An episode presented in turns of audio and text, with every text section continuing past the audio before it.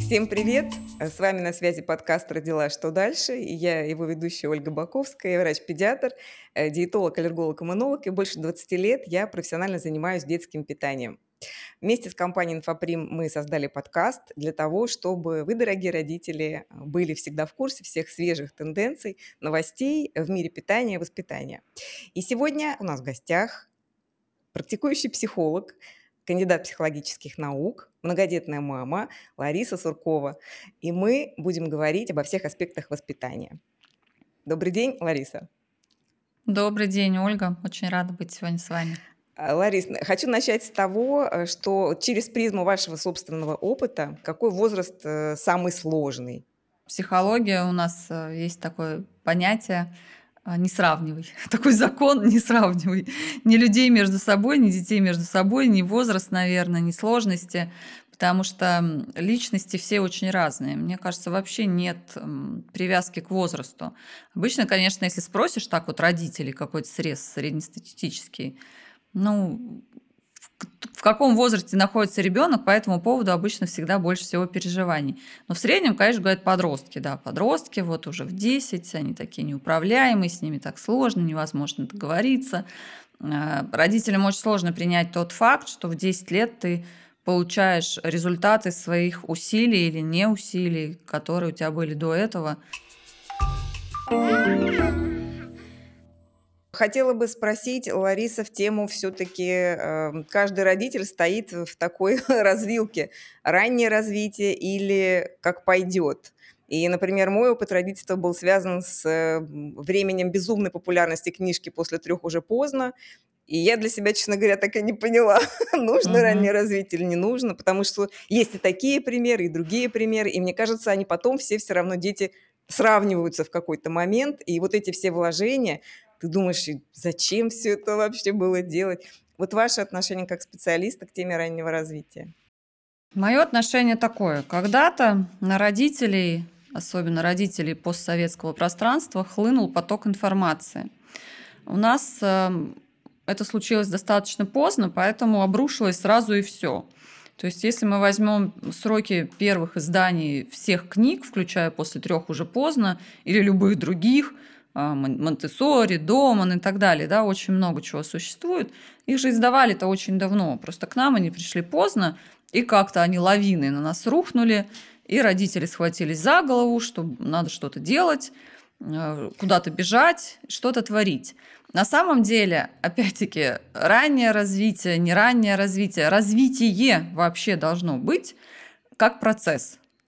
И на самом деле это всегда происходило, безусловно, да, то есть какой бы мы ни взяли период э, родительства, 10, 20, 40 лет назад, э, мирное какое-то время, да, когда у родителей была возможность вообще посмотреть в сторону своих детей, развитие же происходило всегда в силу э, обстоятельств. Кто-то развивал ребенка, беря его там на синокос или в поле, и по дороге рассказывал, что это рожь, пшеница, кукуруза или что-то, что это не развитие, развитие, да, ну тогда вот так это было актуально. А, потом, если мы возьмем сейчас родителей, которые не ходят на какие-то кружки и секции с рождения, но при этом посвящают время своему ребенку, также они как идут на прогулки. Это подорожник, я не знаю, это там голубика, это осина, это береза, это снег, он холодный, это трава, она зеленая и так далее. Да? То есть любое общение с ребенком это все равно развитие. А, конечно, сейчас, наверное, сложно найти родителя, который не использует в этом какие-то вспомогательные средства. И это неплохо. Неплохо прежде всего с позиции мам, которые находятся в декрете. А, когда меня спрашивают, ой, а пойти нам на какую-нибудь там секцию, кружок или что-то раннего развития, там по монте или по Доману, или неважно по кому – я говорю, да, конечно, идите, если вам это в удовольствие. Потому что когда мама приходит туда с малышом, у нее есть возможность пообщаться с другими мамами, красиво одеться, накраситься. То есть для нее это такая возможность, эм, такая возможность тоже выхода в свет во время нахождения в декрете. А, ребенку хорошо просто потому, что уже маме хорошо. Мама улыбается, ей интересно, ему хорошо, а он заодно там песенки послушал, игрушки новые потрогал.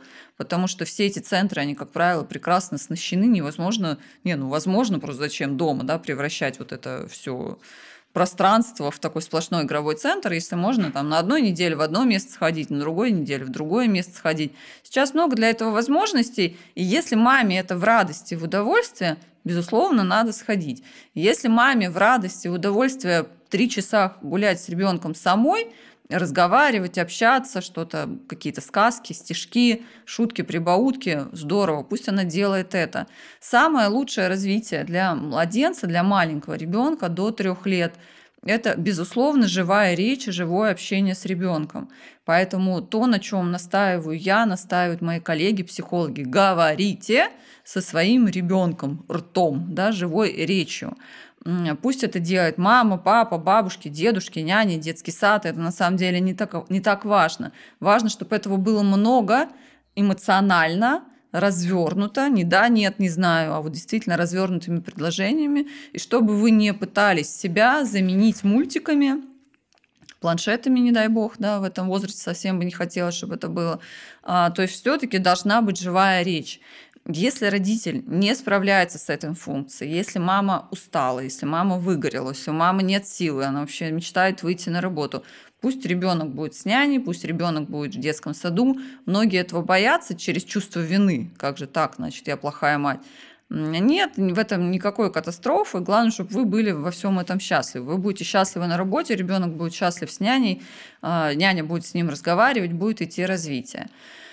А, про то, что после трех поздно, ну, конечно, сейчас уже давно этот миф развеяли, конечно, это ерунда. Даже это не миф, это просто на самом деле не конкрет, некорректный перевод и некорректно вырезанные части книги, которые были смонтированы тоже под определенные кружки, определенные клубы раннего развития, которые были. Да? Сейчас их уже практически не осталось. Но для того, чтобы пользователь туда ходил, нужно было ему выдать правильный контент. Конечно, это не так, и сейчас уже другие, что очень радует, тенденции, слушают других а, авторов, ту же Татьяну Черниговскую, например, да, нашего физиолога потрясающе, объясняющего, как работает мозг, который постоянно твердит, что не поздно, не поздно, давайте, мозг вообще никогда не поздно развивать, вкладывайте в него информацию, не останавливайтесь в развитии. Поэтому, конечно, развивайте, важно развиваться самим, и ребенка развивать посредством саморазвития тоже, потому что если вы слушаете музыку и вам это доставляет радость, и вы готовы объяснять свой выбор, для ребенка это развитие. Если вы поехали в путешествие и взяли с собой ребенка и рассказываете ему о том, что вы видите вокруг, какие вы там проезжаете города или страны, и ходите в какие-то музеи, что-то там интересное узнаете, для него это все развитие. Если вы читаете свою любимую книгу вслух младенцу, и неважно, какая это книга, для него это тоже развитие. Поэтому тут очень важно не, вот не превращать это все в акт самонасилия над собой. Да, нельзя, конечно, Сейчас, знаете, нас могут послушать, сказать, о, прекрасно. Я, короче, вот там запру в соседней комнате, мультики ему включу, мне же хорошо. Ну, да. ну не, не настолько, да, давайте не будем утрировать. Важно не навредить ребенку. Вообще вот этот принцип «не навреди», такой вот медицинско-психологический. А можно учить там, мне спрашивают, 6 языков там в полгода. Я говорю, учите хоть 10, только спросите себя, во-первых, зачем, а во-вторых, как вы эти плоды хотите познать. Да, пусть он слушает у вас 6 языков, 10 языков на здоровье. Дальше-то что? Какая задача? Потому что когда люди фанатично занимаются ранним развитием, к сожалению, такие до сих пор есть, и их спрашиваешь, зачем? Они теряются, потому что начинаешь уточнять, что какая задача? Закончить школу в 10 лет? Ну вот в чем смысл? Не-не, нам не надо в 10 лет. Я говорю, а в чем тогда смысл? Чтобы ему скучно было в школе, чтобы он страдал, вы собираетесь его сами обучать? Не, я не хочу самообучать. Да, то есть вот вы прежде чем начать что-то яро делать, спросите себя, зачем. И самое лучшее, что можно делать яро, это, конечно, заниматься физическим развитием ребенка, давать ему много движения, много воздуха, развивать не только мелкую моторику, но и крупную моторику, среднюю моторику, учить ребенка прыгать, помогать, не ограничивать его в беге, в лазилках всевозможных. Ну, а там уже живая речь все сделает, все, что необходимо. В современном мире, мне кажется, у бедного ребенка нет шансов интеллектуально не развиться. Ну вот если он все-таки живет, мы надеемся, что нас слушают адекватные все-таки родители, которые действуют по принципу «не навреди», вот куда ему деваться-то? Ну, он все видит, все воспринимает, все слушает, куча информации, нужной, ненужной. Сложнее с эмоциональным интеллектом. Вот это да, потому что про чувства сейчас как-то не модно. Родители про чувства очень часто переигрывают. Тоже я всегда прошу, слушайте, ну выключайте этот театр. На, наслушались про активное слушание. Ну да. У меня как-то была возможность э, лет ну, давно, лет 10 назад задать вопрос Юле Борисовне Гюпенрейтер. Э, когда-то, давным-давно, когда я училась в МГУ, нам посчастливилось, потому что она, мы были последним потоком, у кого она преподавала, это было уже там 25, больше даже лет назад. А потом вот у меня была возможность с ней пообщаться и спросить ее про активное слушание. И она, бедная, иногда смеялась. Ну, не иногда, а прям смеялась на эту тему, потому что люди, читая книги, очень все утрированно, буквально иногда принимают – и ты видишь это со стороны, вот это проговаривание чувств.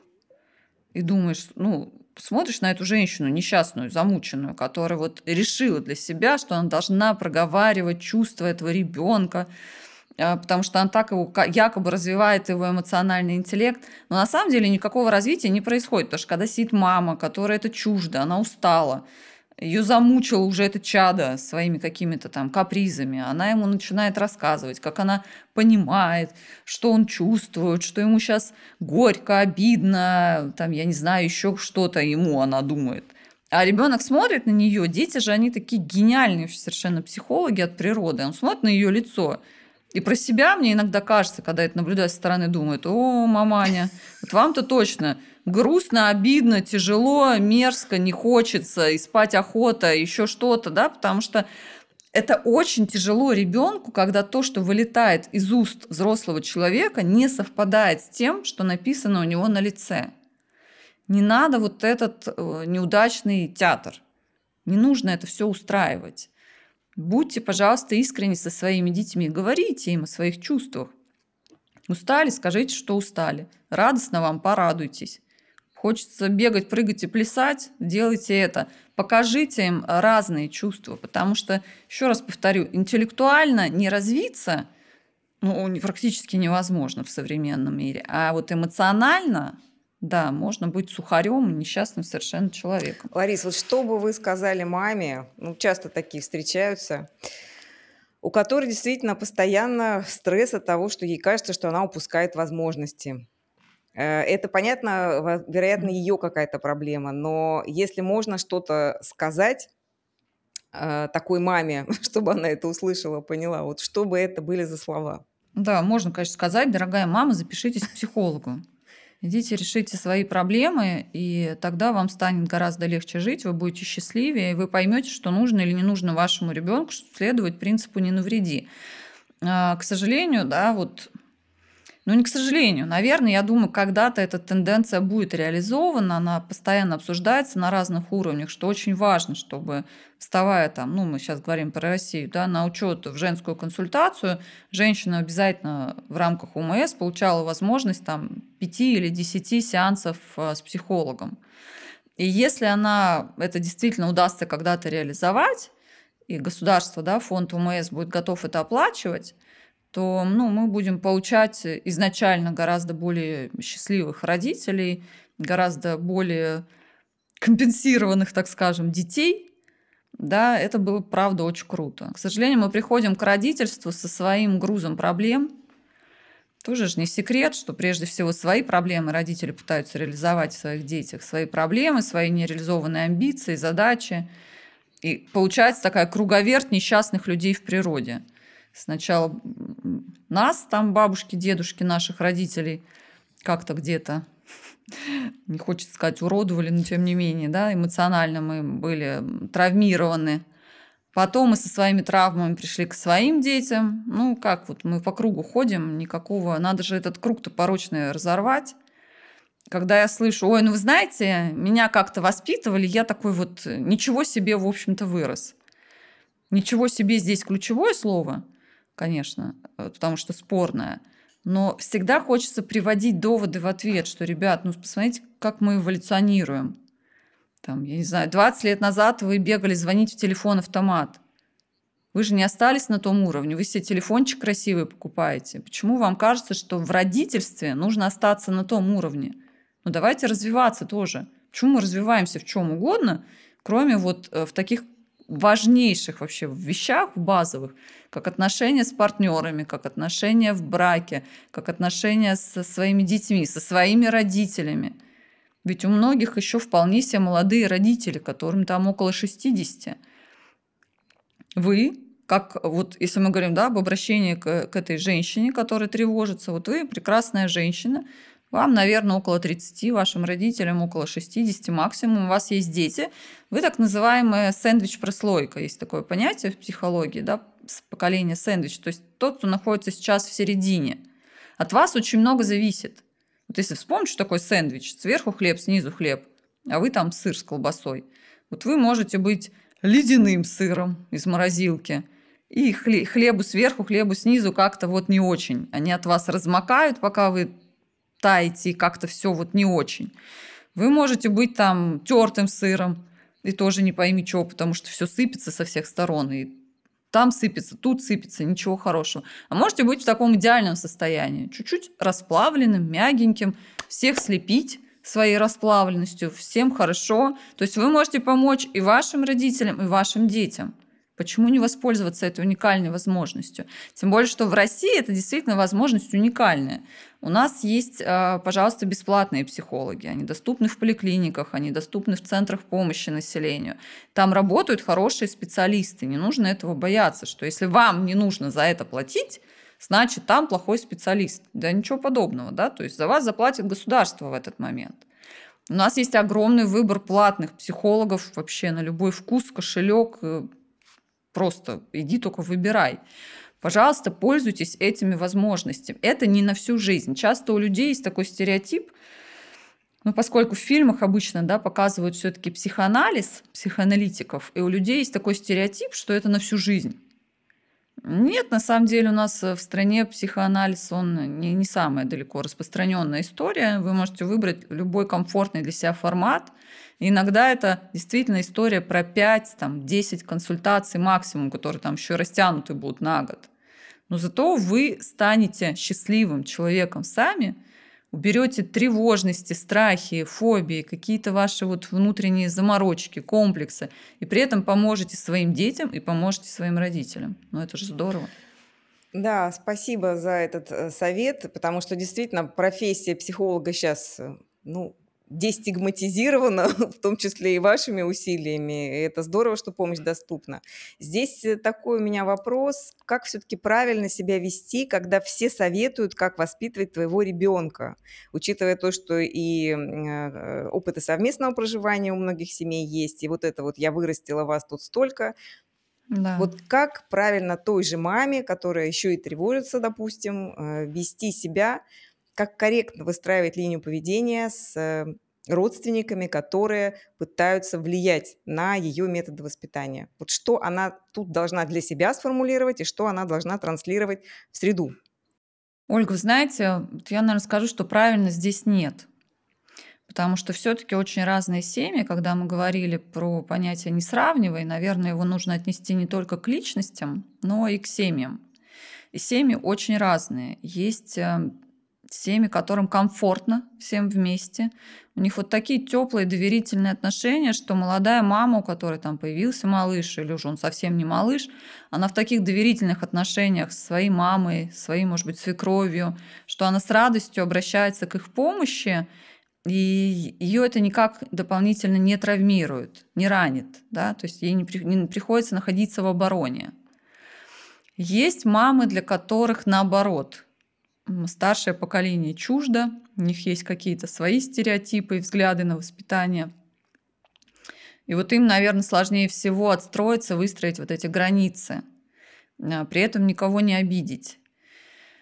А, я, конечно, сторонник того, чтобы максимально мирно все решать, по возможности до появления, до рождения ребенка, но если уже у вас есть ребенок, и вы видите яркие примеры, к чему приводит раздрай – внутри семьи воспитания ребенка эти темы нужно выносить на повестку дня вашей семьи. Причем начать бы хотелось, наверное, с самого ближнего круга. Это все-таки наши мужья, наши партнеры, э, с которыми у нас тоже бывают глобальные проблемы на эту тему, когда мама говорит, конфетку нельзя, папа говорит, конфетку можно, ребенок вообще ничего не понимает, то ли можно, то ли нельзя. А, но со временем начинает понимать и расставлять для себя приоритет. Этот, значит, папа у нас добрый, мама у нас злая, причем малыш это начинает все озвучивать. Это очень обижает взрослых. Вообще взрослым очень свойственно в детских словах слышать взрослые смыслы. Да, то есть ребенок-то он вообще не, далеко не это имеет в виду, но поскольку мы придаем словам большое значение, а дети это видят, опять-таки по нашей мимике, а, когда там ребенок 4 лет однажды придет и скажет, мама, я тебя не люблю, ты злая, и он видит просто у мамы вселенское горе на лице, это очень быстро вот так вот запечатляется как способ взаимодействовать с мамой. Не потому, что ребенок плохой, а потому что его психика – это сложнейшая структура. Людям вообще сложно понять, что такое психика, что такое нервная система, как это все работает. И нет понимания, что это очень многоступенчатая история. И не все подвластно нашему сознанию. То есть психика ребенка, взаимодействуя образами высшими, через высшие психические функции, через внимание, через э, мышление, ведет постоянный анализ. О, для мамы значимо слово «люблю». Все, дальше ребенок начинает бесконечно это люблю, не люблю, люблю, не люблю, да, хотя он не вкладывает в это не такого глубокого значения, как мы взрослые люди. И чтобы вот не привести к этой вашей внутренней трагедии, что вас любят или не любят, что папа злой, мама добрая, бабушка хорошая, родители ужасные, очень важно ребенка этим всем не ранить. Очень важно его чувство поберечь в этот момент. Вот важно сесть со взрослыми людьми и сказать им, дорогие, когда мы начинаем, как лебедь, рак и щука, тянуть нашего ребенка, чистой манипуляции в разные стороны, вы не мне, как маме этого ребенка, вред наносите, вы его травмируете. Вот вы представьте, мы с вами его тянем в разные стороны. Мама запрещает сладкое, бабушка разрешает сладкое, дедушка там еще что-то, тут еще свекровь, второй дедушка, еще куча родственников. Ну, что это такое? Это же метод пытки. Прям вот об этом можно честно говорить. Вспоминайте, да, так пытали когда-то, даже на Руси привязывали к коням и тащили в разные стороны. Вот мы с вами делаем то же самое. Мы наносим вред нашему малышу. Для того, чтобы ему хорошо и комфортно жилось в этом мире, он должен понимать четкие, понятные ориентиры. И эти ориентиры могут выставить только те люди, которые отвечают за этого человека перед э, Конституцией, государством, Господом Богом и вообще кем угодно, то есть его родители. Родители могут устанавливать и должны устанавливать правила. Для этого они должны быть достаточно зрелыми личностями, которые прошли сепарацию от своих родителей. Потому что Иногда же, вы знаете, можно какие-то катастрофические увидеть истории. К сожалению, я их постоянно вижу, особенно когда в социальных сетях поднимаешь тему насилия в семьях – что детей бьют, а еще хуже сексуального насилия. К сожалению, это всегда было и это есть. А, и, конечно, после таких постов приходит огромное количество сообщений, личных сообщений, когда люди не хотят под постами называть э, себя, показывать себя. И вот с позиции здравого смысла читаешь и ужасаешься, да, когда пишут там, там, я не знаю, мой отец, он всегда меня жестоко избивал, там орал, тыры-тыры-тыры-тыры, такой большой список. Но теперь я вот по выходным отвожу туда своих детей. И теперь он уже орет и вот это все тыры-тыры-тыры на моих детей. И ты вот сидишь не как психолог, а как просто человек и думаешь, ну как, вот как это возможно? Ты это все пережил, ты жертва этого насилия, этих травм, ты льешь слезы, ты не можешь прийти в себя, тебе ужасно до сих пор, ты весь вообще покрыт бедами и проблемами психологическими, но ты настолько подвержен этому стокгольмскому синдрому, да, то есть когда жертва привязывается к насильнику, что ты все равно отдаешь теперь уже на заклане туда своих собственных детей. Как это возможно? А это возможно, это происходит повсеместно. Поэтому, друзья мои дорогие, понимаете, в чем дело? Мы опять возвращаемся к предыдущему пункту, что пока вы не решите свои психологические проблемы, по сути, вы ну, вот как, да, как? Вот вы не сможете выстраивать эти границы если за вас все решают другие, если вы не можете оторваться от того, кто вас травмировал, если вы не прошли сепарацию, отделение от ваших родителей, если вы по-прежнему зависимы от них эмоционально или материально, то есть многие говорят, ой, а нас вообще-то родители содержат или помогают нам финансово. Я не могу им сказать, что моему ребенку там вот это, вот это не надо, потому что они нам деньгами помогают. Действительно. Ну, это уж какая-то торговля какая-то детьми получается, да? Ну, то есть какая-то очень такой клубок огромный. Почему я говорю, здесь нет одного правильно или неправильно? Потому что миллионы ситуаций. Идеал такой. Мама, папа сели, договорились прежде всего между собой про своего ребенка, что можно, что нельзя, как воспитываем, как любим, как поощряем, как наказываем, если вдруг, не дай бог, вам все-таки очень нужно наказывать. Да, то есть они это все обсудили и выносят это всем остальным бабушкам, дедушкам, тетям, дядям и так далее. Потому что у нас такие правила. Вот такие правила, по таким правилам мы живем. Но для того, чтобы быть к этому готовым, надо пройти определенные ступени своего роста как личности. У нас, у нас, кстати, вот очень просто с этим в семье. Мы э, даже, ну, так, у меня уже, ну, к сожалению, родителей мужа нет давно в живых. Когда свекровь была в живых, она нам очень помогала. Мои родители тоже болеют, и как бы они практически не взаимодействуют с детьми, поэтому мы обращаемся к помощи обычно наемного персонала, нянь, да, у нас няня. И при приеме на работу первое, что я всегда говорю, что главное, что вы должны запомнить, что есть мнение мамы и неправильное. То есть все, что вам кажется, что я делаю не так или вам не нравится, вы в первую очередь должны обсудить со мной, а не начать применять на моем ребенке. Потому что у нас вот такой абсолютный авторитет э, маминого мнения, и вы обязаны ему следовать. И это очень сохранно для детей. Это очень позволяет детям не внести в такой серьезный вред в их психику. В тему насилия э, крик на ребенка, насколько вообще он допустим, потому что мама может срываться, мама не может срываться.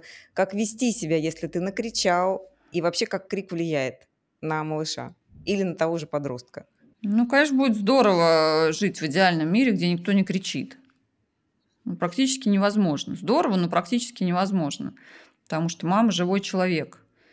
Она не робот, она может уставать, у нее может накипеть, у нее может быть ПМС, у нее может быть еще миллион всяких разных ситуаций, почему она срывается, почему она кричит. Но при этом мама, как живой человек, должна помнить о том, что она взрослый человек. И это очень важно. Сложно и важно. Вообще людям почему-то очень сложно всегда признавать, что они взрослые, поэтому они теперь несут ответственность за своего ребенка. Только они. Вот эта мысль, которую я периодически пытаюсь донести массам, дается очень тяжело. Когда говоришь, ребята, не надо меня спрашивать, как психолога, как блогера, там, прививаю, например, детей или нет. Я вам все равно не скажу. Э, и главное, я не понимаю, зачем. Потому что это ваша ответственность. Ее никто за вас не возьмет. Да? Вот вы придете к педиатру, педиатр вам скажет, подпишите бумажку, что вы берете ответственность на себя, что вы информированы, берете ответственность на себя. Все, да, вот по-любому ответственность на вас. Все, вы взрослые. Принимайте этот факт. Ой, нет, тяжело, я не готова, и мне надо, чтобы кто-то решил за меня. Вот, поэтому как взрослая мама, она должна понимать, что крик может случаться в ее жизни, но будет здорово, если он не будет случаться рядом с ребенком. Что она настолько взрослый человек, что злясь на ребенка, она в состоянии отойти от него и подумать, на что я злюсь на самом деле. Как правило, дети это всегда такая последняя точка, которые не являются причиной злости, а злимся мы на другое, на, на что угодно. На недостаток денег, на плохого начальника, на мужа, который достал с утра, да, миллион причин, а тут ребенок вот игрушки разбросал, и все. Да, достается в итоге ребенку, хотя он вообще ни в чем, по сути, не виноват. Поэтому, если мы взрослые люди, мы должны быть в состоянии себя остановить или от ребенка отойти, чтобы разобраться в причинах, что нам так хочется поорать. Но если иногда это случается, значит, мы тоже настолько взрослые люди, чтобы осознать, почему это произошло, потом подойти к ребенку любого возраста, любого возраста, неважно, и сказать, дружок, ты знаешь, что-то вот я это сорвалась, но была не права, прости. И если ребенок в состоянии понять причину ваших эмоций, объяснить ее. Почему так произошло? Причем иногда можно даже делать превентивно. Превентивно. Вот э, буквально сегодня с утра у меня с детьми состоялся разговор, когда я спешила на съемку, пробки э, туда-сюда. А вечером мы улетаем в отпуск. И вот такой очень длительный, перелеты. Я им с утра сказала, говорю, ребята, сегодня тяжелый день у мамы, у папы по работе, еще надо собраться, и вечером мы улетаем. Поэтому надо понимать, что мама и папа, папа в большей степени, но мама тоже, могут где-то вот что-то вспылить там и так далее. И вы можете вспылить. Вот что еще важно. Вы ребенку-то тоже это право дайте. А то здесь сейчас как получается? Мы сейчас должны маме сказать, ну ладно, иногда можно. А ребенку при этом мама скажет, не орать, молчать, не, не ныть, ты ты ты ты ты да, нет, давайте тогда уж как-то вот э, должна быть честность в этом вопросе. Поэтому я им тоже сказала, что да, я понимаю, что вот ночные перелеты, усталость, понимаю, вам тоже может быть тяжко, даже маленьким. Даже маленькая вот Марфа, ей 8 месяцев, сидела у папы на руках и внимательно это все выслушала. Потому что я говорю, да, я понимаю, что вы можете расплакаться, устать, но, в общем, как бы наорать каждый в меру своего возраста, своих возможностей. Но давайте постараемся это не делать, потому что очень хочется, чтобы мы все-таки добрались э, до отпуска в хорошем настроении здорово его вместе провели, потому что для нашей семьи это очень важное время.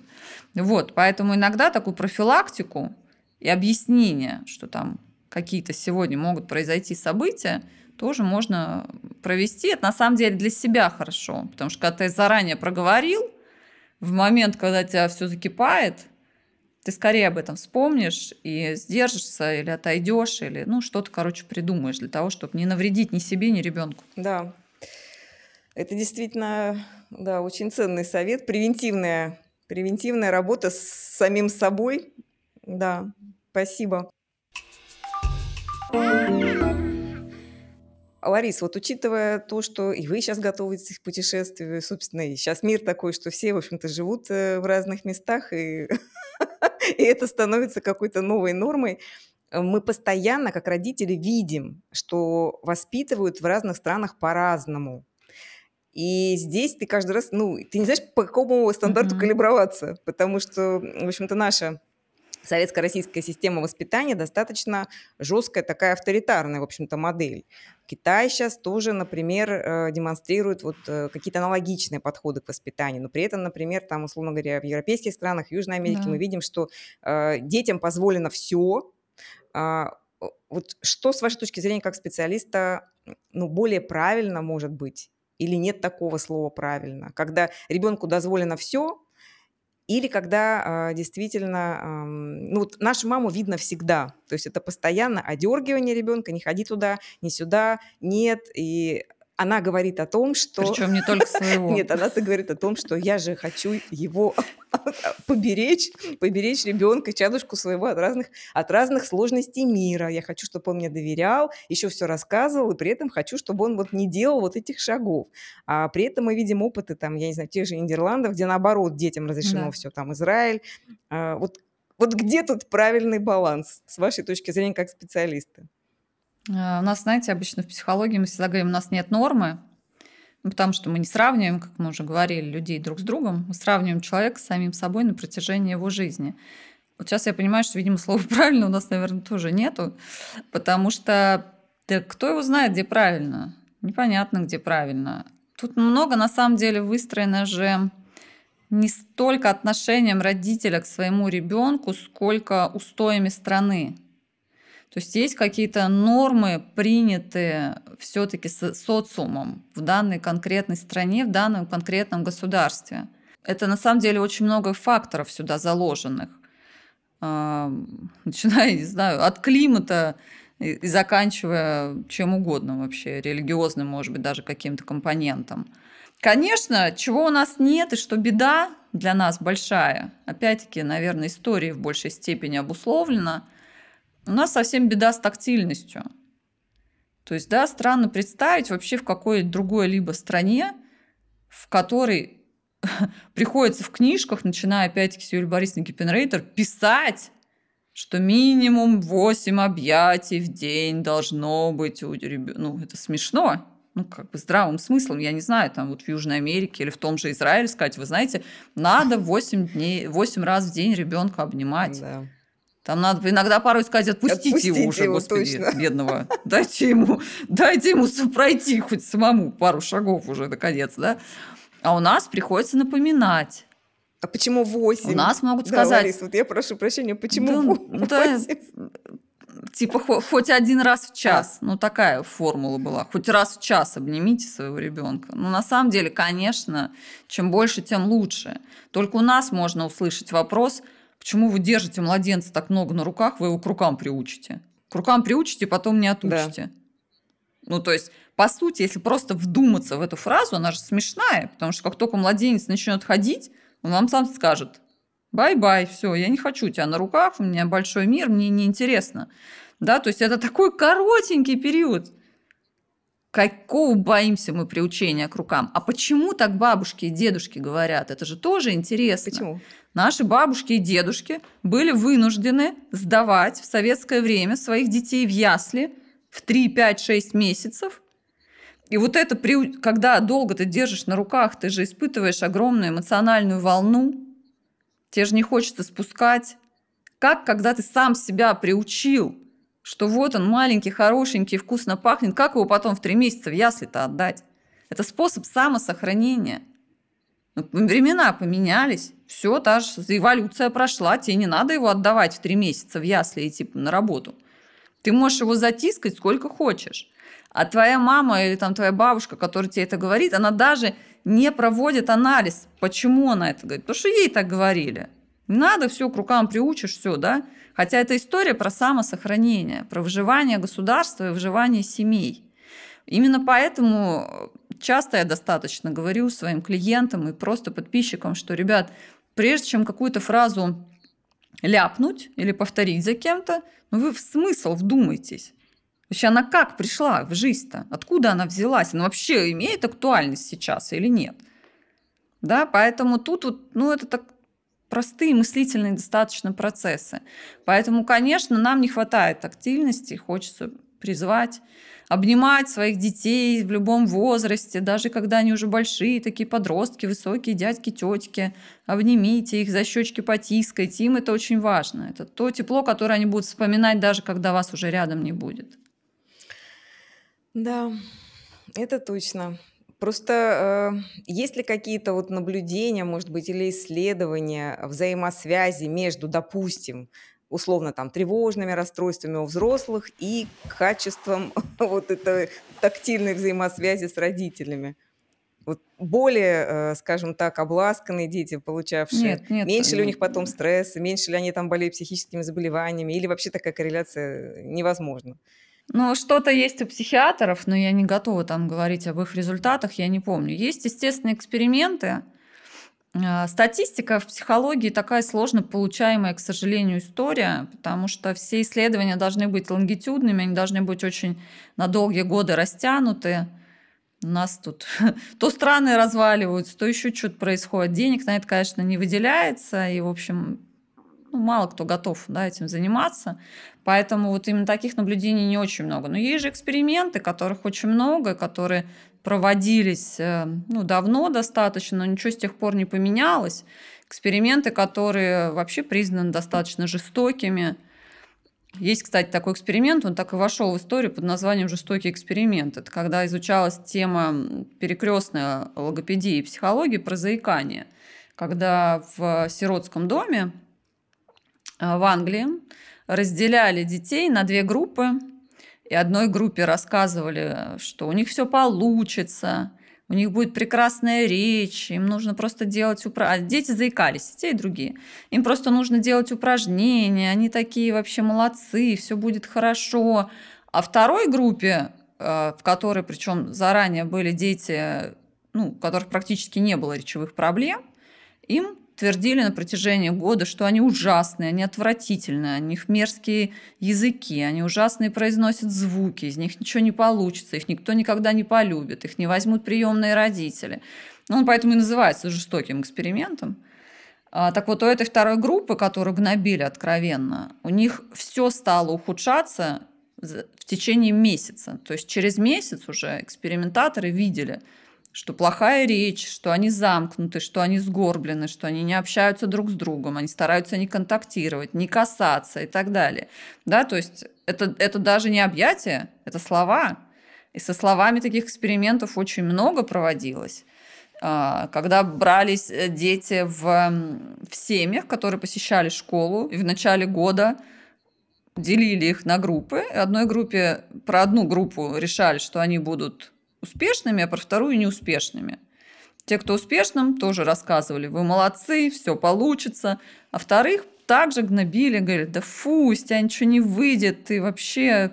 Дети, несмотря на то, что они могли изначально хорошо учиться, когда получали, попадали в группу неуспешных, просто случайной выборкой, они съезжали в учебе буквально за 2-3 недели потому что в них никто не верил.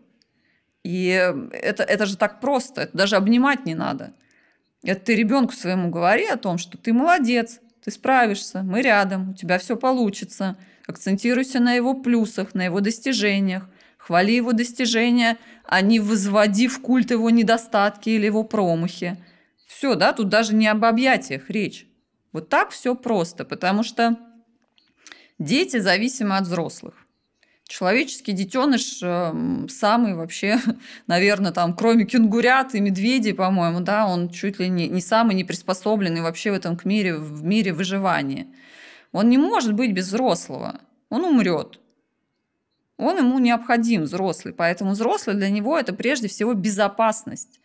Глядя на нас, слушая на нас, касаясь нас, ребенок обеспечивает потребность в безопасности – он знает, что рядом с мамой хорошо, потому что это безопасно. Значит, маме можно доверять. И мама не имеет права подорвать доверие, которое ей ребенок в абсолюте оказывает. Он вам доверяет.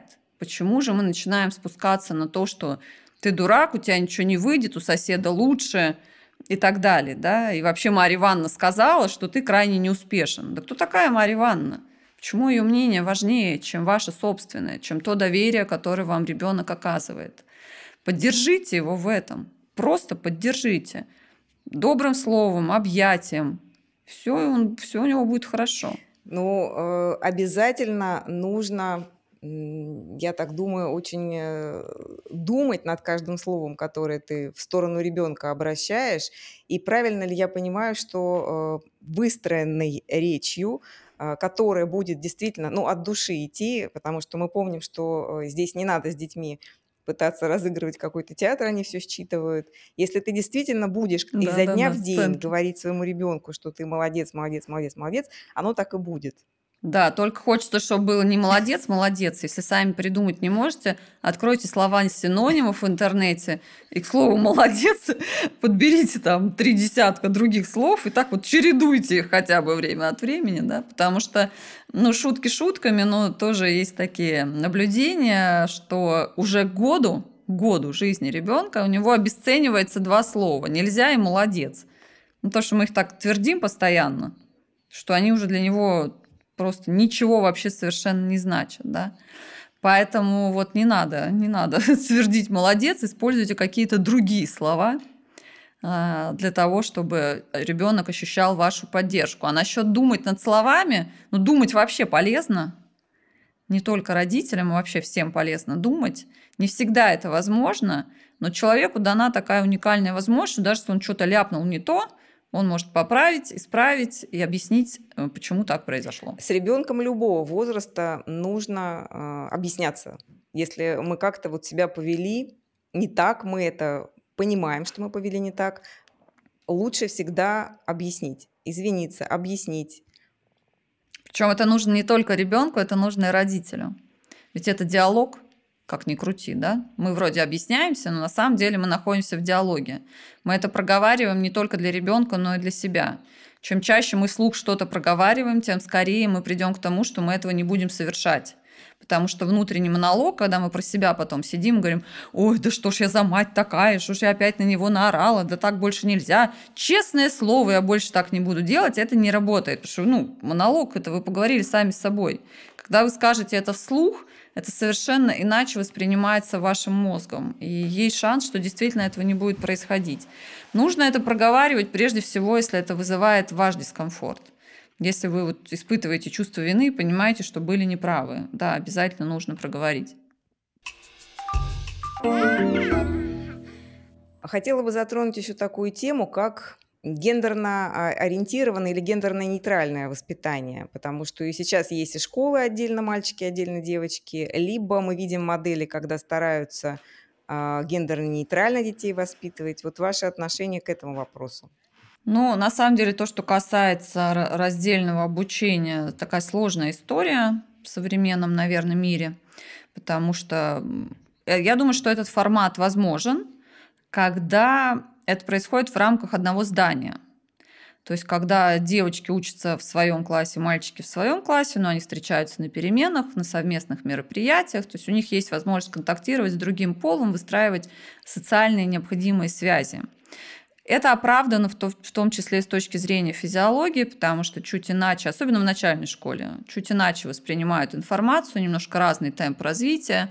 И, наверное, это имеет смысл быть, иметь вообще такое место. У меня в этом году такой случился собственный первый опыт на эту тему. Так получилось, что у меня у дочери в классе, она пошла в первый класс, а, только девчонки. Их 12 человек, и это только девочки. Я немножко волновалась э, в начале пути, но сейчас я могу сказать, что мы прям очень довольны, потому что девчонки очень все творческие, быстро развиваются, быстро схватывают материал. А, ну, такой интересный опыт э, для всех мам, первый, ну, все пока довольны результатом. Поэтому вот в таком формате я думаю, что это имеет место быть. Почему нет? Да? Когда дети взрослеют, это тоже неплохо, чтобы не отвлекались просто на противоположный пол на уроках. Иногда это тоже может быть. Но я не могу сказать, что это массовая тенденция, это скорее какие-то такие единичные случаи. Вот. Э, классы в основном смешанные. Так привычнее учителям, потому что странно, если учитель пойдет работать э, в класс мальчиков или класс девочек, не понимая, что с ними делать. Да, то есть тоже надо понимать, что нужно по-разному материал преподносить для мальчишек вот в таком виде, более наглядном, для девчонок более эмоционально говорить, ну и так далее. Там есть различия. Если учитель этого не знает и не умеет, то какой смысл вообще эту затею начинать? Пусть лучше будет смешанный класс, зато учитель будет работать по своей наработанной уже траектории и будет понимать, что с этими детьми делать. Ну, а если с детского сада вот именно гендерно-нейтральное э, поддерживать, то есть э, ребенок сам может выбирать игрушки, это, скорее всего, больше из европейских стран идет тенденция, но, тем не менее, она есть и в крупных городах, в России тоже. Ну, если мы говорим об игрушках, то это совершенно не проблема. Вот сейчас все понимают, что, ну, на самом деле пришло уже понимание, что прежде всего ребенок подражает маме. Конечно, нормально, когда мальчик там в три года хочет покатать коляску, потому что он видит маму, которая катает коляску. В этом нет совершенно никакой катастрофы. И здорово, если у мальчика есть такой шанс поиграть в куклы, потому что когда-то он будет папой, и проиграть эту роль сейчас, ни в этом нет ничего страшного. Вообще ролевые игры, они очень полезны в любом их виде, в том числе, когда мальчики и девочки меняются в них местами и ролями традиционными. Это тоже неплохо, тоже интересно. Это накопление опыта. И это на самом деле обязательно происходит в определенном возрасте, примерно с 3 до 4 лет. В любом случае это происходит. Хочется вам или не хочется, вы можете просто этого не видеть. Это то, что касается игрушек. То, что касается выбора пола, ну, конечно, к счастью, у нас этого нет.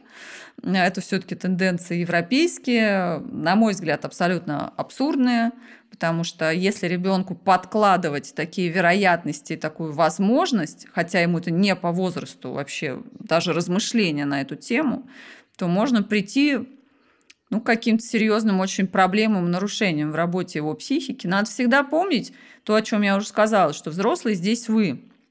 И есть решения, которые надо принимать вам.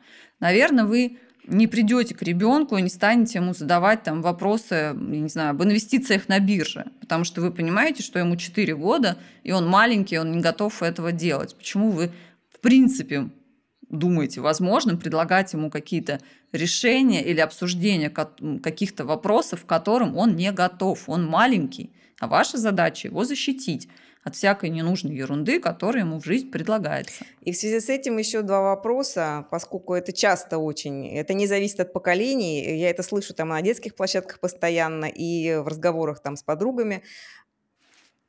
Ты же мальчик, мальчики не плачут, угу. она же девочка, надо уступить. Угу. Мальчики не плачут, но мне кажется, все-таки это уже ушло в прошлое все понимают, что, ну, надеюсь, что люди понимают, родители, что мальчик должен эмоционировать, потому что так развивается его эмоциональный интеллект. Потому что тогда этот мальчик вырастет э, и будет нормальным, таким вменяемым, человечным мужем для какой-то девочки, который умеет говорить о своих чувствах, который умеет обнять свою жену, своих детей и так далее. Мне кажется, я давно этого все-таки не слышала. Ну, наверное, где-то есть, но все-таки уже люди какую-то информацию на эту тему получили.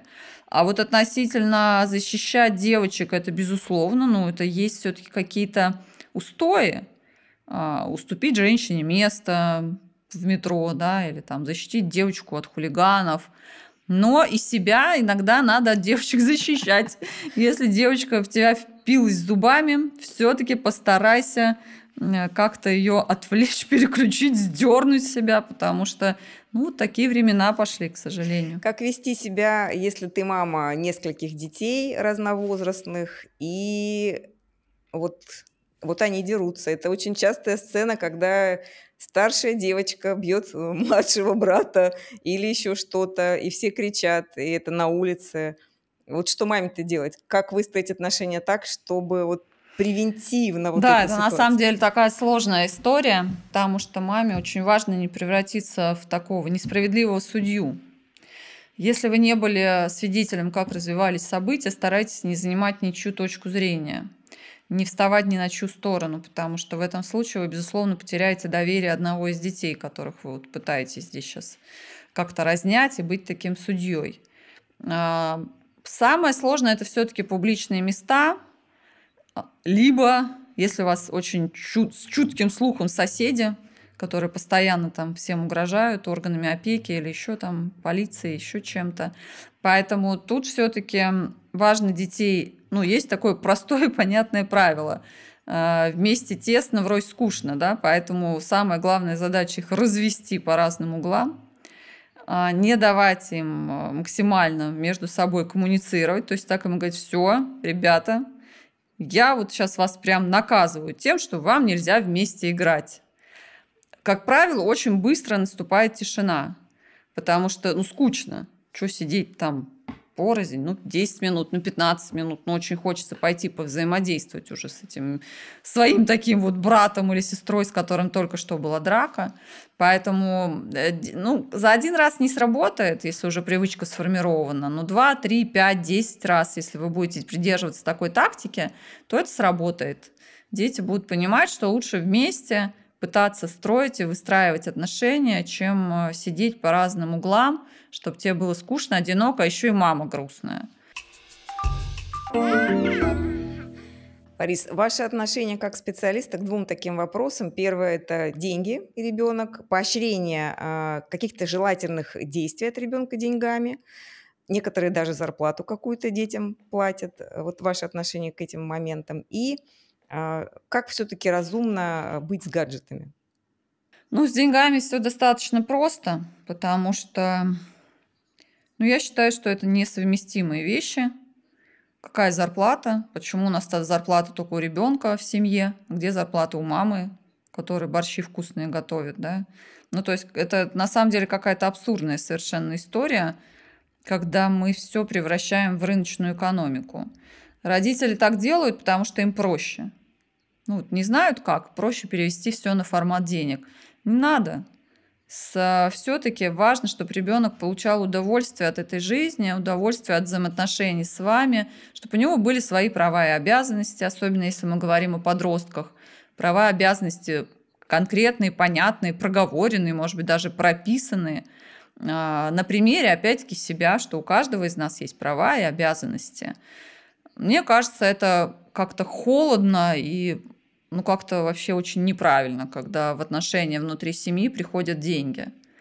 А если мы не говорим о каких-то сверхвещах, которые ни одному из вас, например, крайне неприятны и не нужны, там, условно, да, ну, не знаю даже, что это может быть вскапывать грядки на огороде каждый год, хотя вы знаете, что потом эту картошку вы не съедите, она сгниет там, да, и, в общем, вот это все. Но почему-то все должны вскапывать эти грядки. Ну, вот здесь, наверное, да, можно предложить ребенку какое-то финансовое поощрение.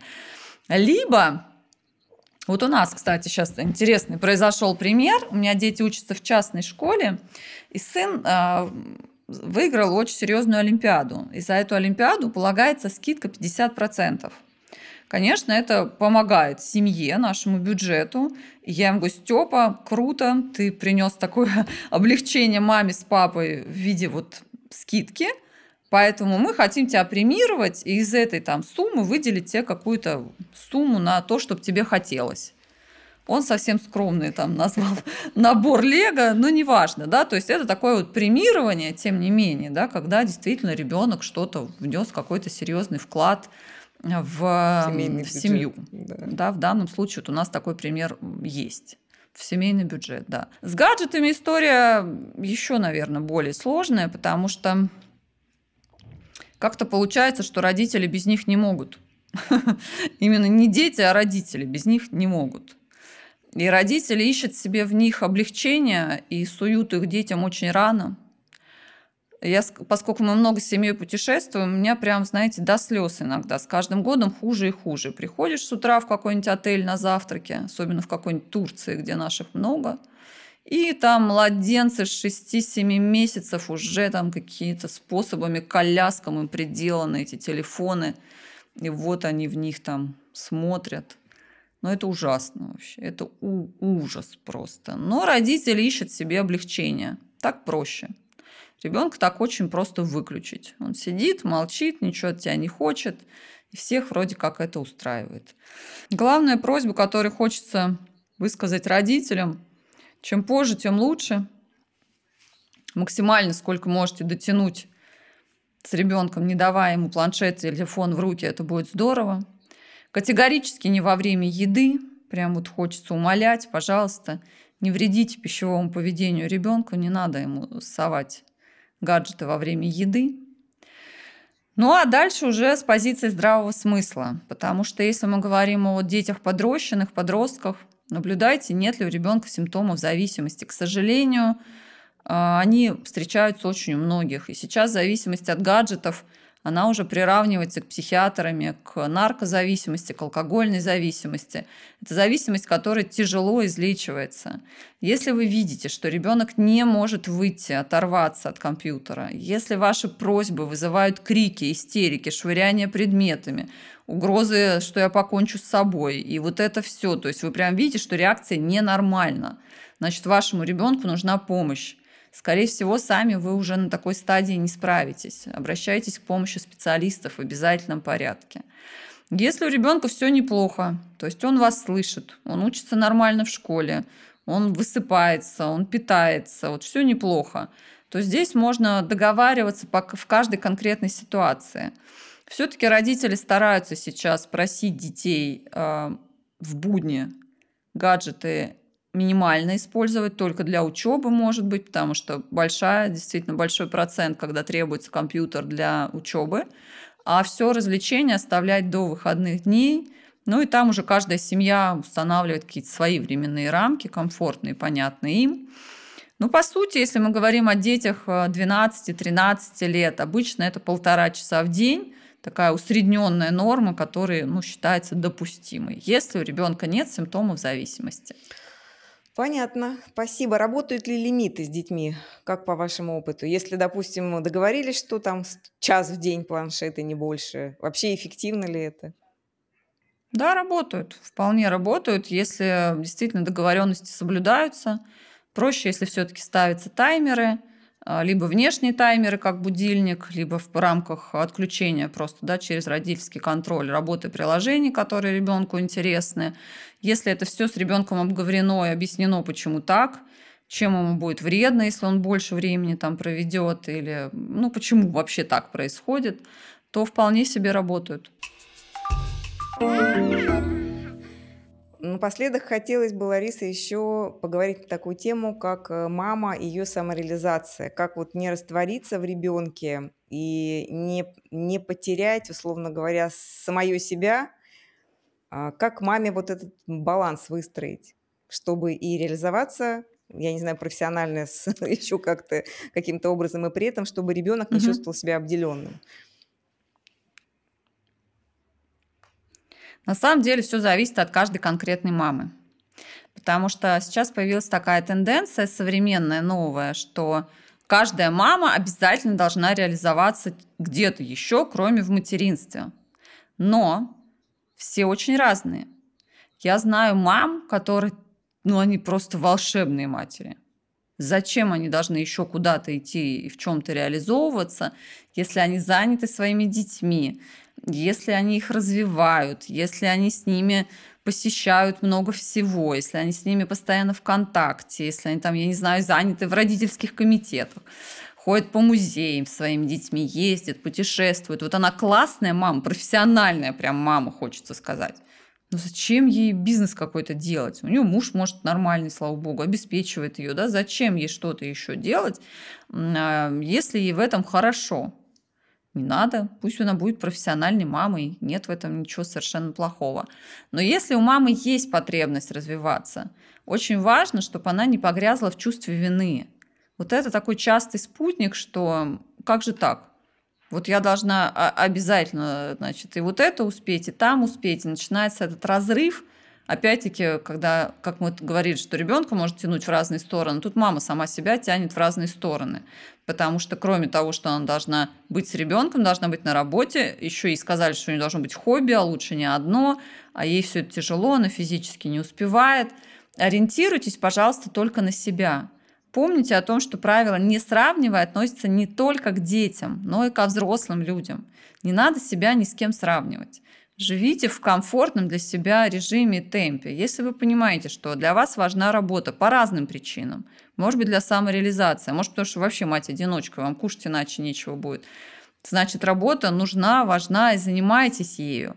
А, с ребенком очень важно проводить время качественно, а не количественно. Можно провести с ним сутки и ничего ему не дать. А можно провести с ним пару часов – перед укладыванием и дать ему так много, что другим и не снилось. Но все-таки хочу вас призвать не сравнивать, не сравнивать себя ни с кем. Ребенку нужна счастливая мама. Правило, формула «счастливая мама, счастливый малыш» безусловно работает. Спасибо большое, Лариса. Хочется еще раз э, подчеркнуть и сформулировать те правила, которые э, вы сегодня нам так сказать, до нас доносили, это в первую очередь не сравнивай, не сравнивай с другими, не сравнивай с собой. Ребенка можно сравнивать только с э, ним, им самим же, э, вчерашним, сегодняшним или, я надеюсь, там, да. завтрашним. Нельзя а, руководствоваться принципом, наверное, а, желания сделать какое-то добро ребенку, не оценивая при этом то, что это абсолютно индивидуальная история. И здесь принцип «не навреди», как, собственно, принцип общемедицинский, и в педиатрии тоже «не навреди» – это самый главный принцип. Такой же принцип и в психологии. Да, обнимашки, конечно. обнимашки, обнимашки минимум 8 раз в день, хотя бы раз в час. Это очень важно. Много. Много. Много. Не бойтесь да. Э, ребенка переобнимать, перецеловать, потому что э, в нашей стране, к сожалению, с тактильностью есть проблемы. Есть проблемы, Лариса это подтверждает, поэтому здесь чем больше вы любви дадите своему ребенку, тем лучше. Ну и если вы мама занятая, деловая, не надо испытывать чувство вины. И если вы абсолютно растворены в ребенке, и в этом ваше счастье, это тоже нормально.